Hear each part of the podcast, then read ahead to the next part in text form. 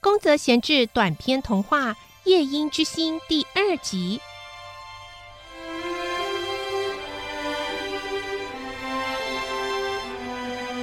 森林大火的火势汹汹，像一条火红的河水向四处奔流，就连天空的云层也因为被火光映照，像是燃烧起来一样。夜莺直往前方飞去，它要去找翠鸟弟弟。美丽的翠鸟弟弟这时候已经醒来，正好也在看着远处的森林大火。翠鸟看到夜莺来访，问他：“哥哥，晚安，你有什么急事吗？”“嗯，没事，我现在要出发去很远的地方，临走之前想来看你一面。”“哎，哥哥，你不能离开我，蜂鸟住的地方离我好远，如果连你都要离开了，那就只剩下我一个了。”啊，我也是万不得已的，你就别说了吧。还有，别再因为好玩而胡乱抓鱼了。真的肚子饿了才可以抓鱼，好吗？就这样了，再见哦！呃，哎，等等啊，哥哥，呃，到底怎么了？发生什么事了？还再待一会儿啊？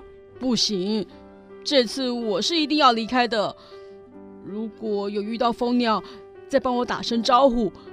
我们永远不会再见了，永别了。夜莺一边掉着眼泪，一边飞回自己的家。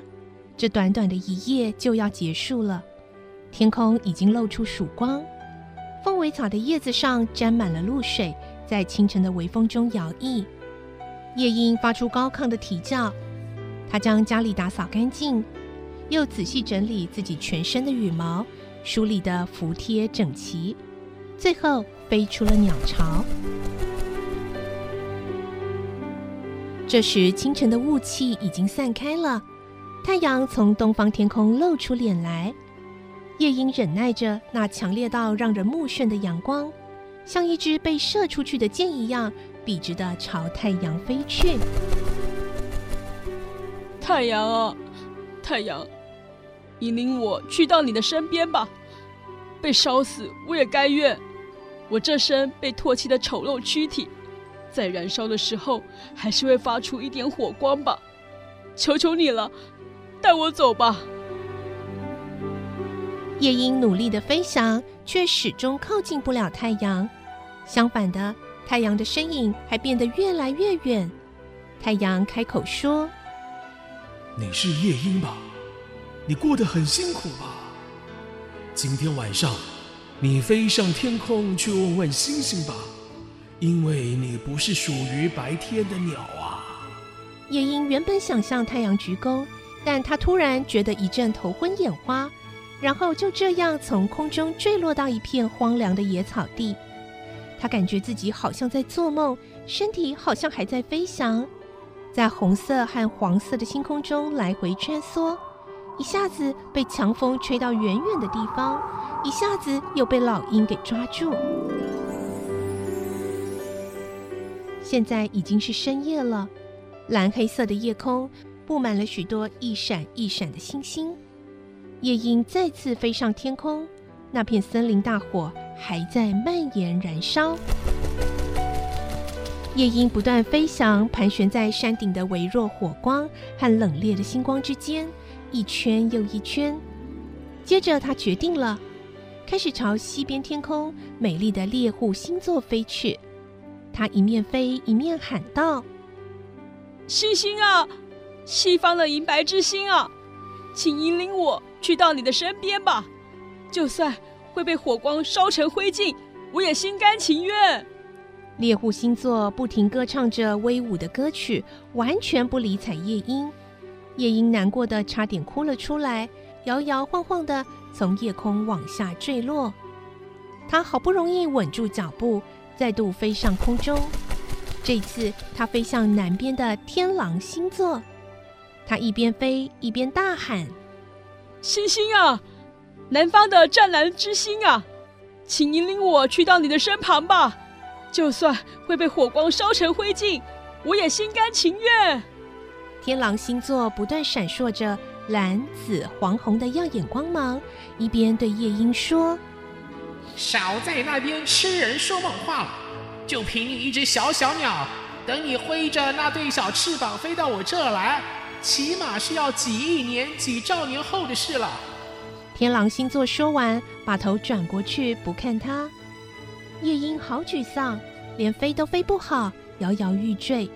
但过了一会儿，他又振作起来，再度飞上空中，盘旋了两圈，然后朝向北边的大熊星座飞去，高声的喊道：“北方的青绿之星啊，请引领我去到你的身旁吧。”大熊星座冷冷的回应。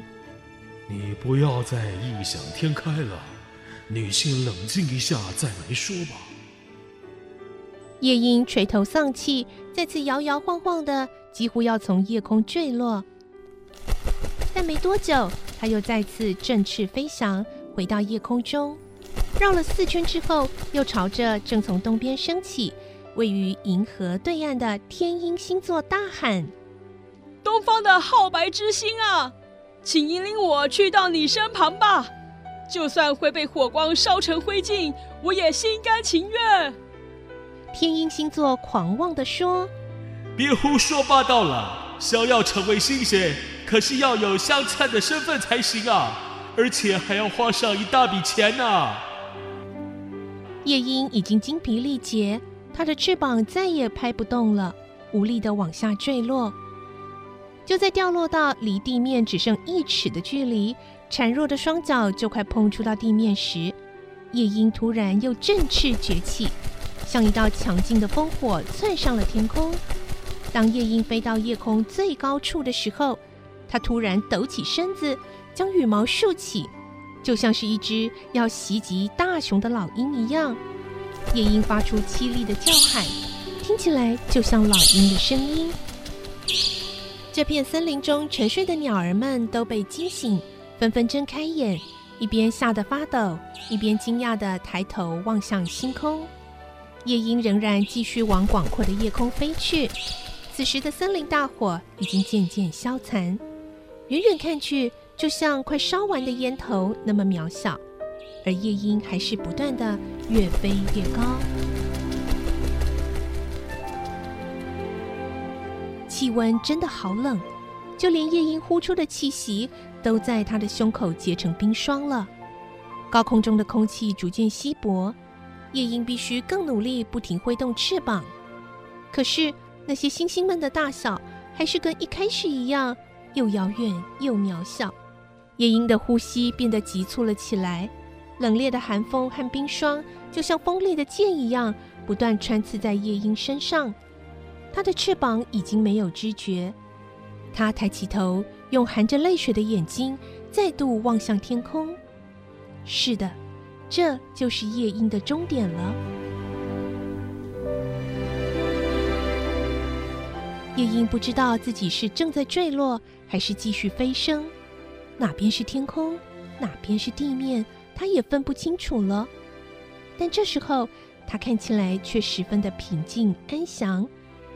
虽然那张大嘴巴沾了血，但看得出来，他真的露出了微笑。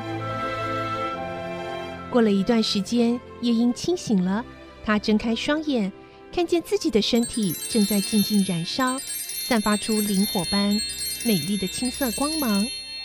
夜莺的身旁是仙后星座，银河的银白色光芒就在夜莺身后闪烁不停。